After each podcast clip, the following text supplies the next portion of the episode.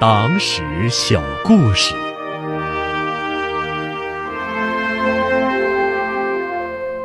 红军长征中，走到哪里吃到哪里。长征的出发较为仓促，这是一次大规模的长时间行军作战。在饮食这个基本问题上，是无法考虑更多和长久的。一九四九年后，担任过驻外大使、中联部常务副部长的李一萌回忆：“大军出发是个没有后方的战略转移，前面既无粮仓，后面也无后勤供给，只能是走到哪里吃到哪里。走到哪里吃到哪里，也就是有什么吃什么。”有时情况好就可以吃得好，条件差吃的自然差，饥一顿饱一顿。见不到人烟的时候，就没有或很少有吃的。时间长了，带在身上的一点粮食没了，只好向大自然讨要。李一萌回忆道：“至于吃谁？”当时大家都很清楚，我们有一条阶级路线，主要吃地主的粮仓、牲畜等等。这种情况下，队伍管理也比较严格，每个伙食单位不能单独自由行动，必须统一在一个名为供给部的领导下，指定到什么地方去领什么东西。如果哪个地方有地主的鱼塘，就可以分到鱼。部队走到云南宣威，居然分到了全国有名的宣威火腿。这东西当时主要是有钱人享用的，一般人连怎么吃都不会。根据李一萌的回忆，他们连队的炊事员根本不知道如何烹饪这种东西。而是切成大块儿，采取类似烧红烧肉的办法，结果一大锅油，火腿也毫无味道。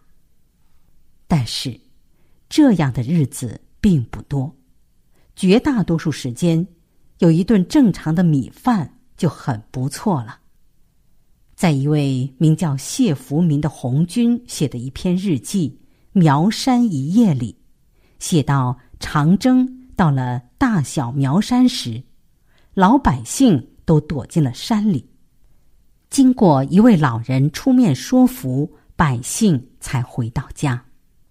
战士们以六块大洋一百斤的价格买到了部队需要的大米，可是，在分发的时候，一些单位却不愿意要这些大米，说。买到的都是糯米，这种米吃了不管用，行军脚发软，走不动路。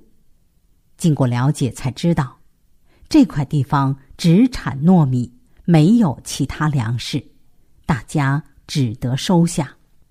一些人开玩笑说：“好吧，就算过一个年节吧。”因为在大多数地区，只有过年过节的时候。才舍得用糯米做些年糕、甜米饭之类的食品。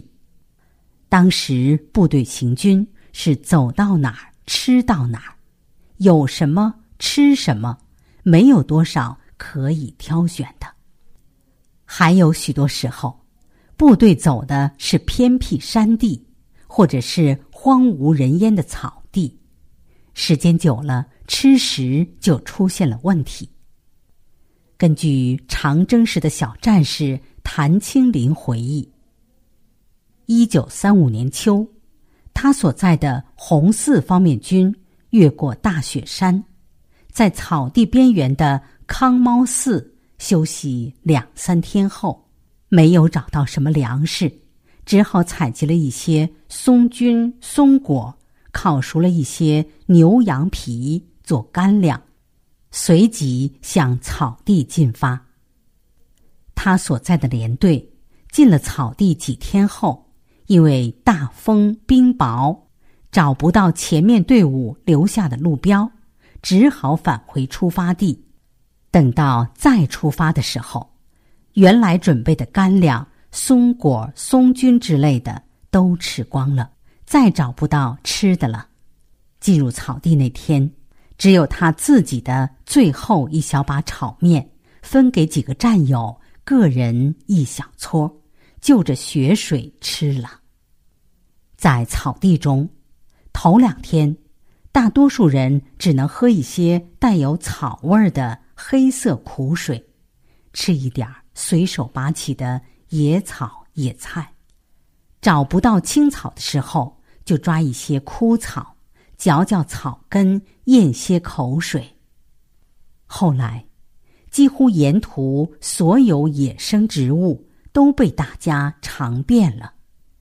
之后，发现一种满身长刺的矮树，上面叶子落光，结着豆子粒儿大小的红果，吃起来味道酸甜酸甜的，这算是最好的食物了。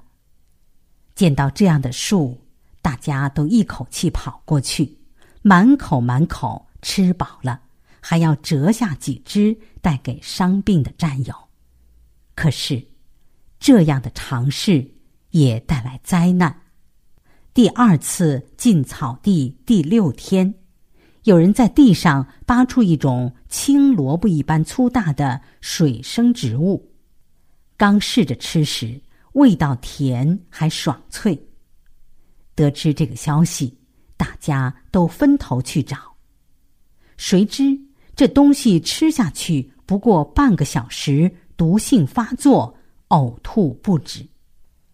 有人好心舀碗凉水给呕吐的人喝下去，不料呕吐更厉害，还有几位战士当场牺牲。这以后，大家采到野草野菜时，总是先放在嘴里，小心嚼嚼，多试几次后。才敢咽下肚去。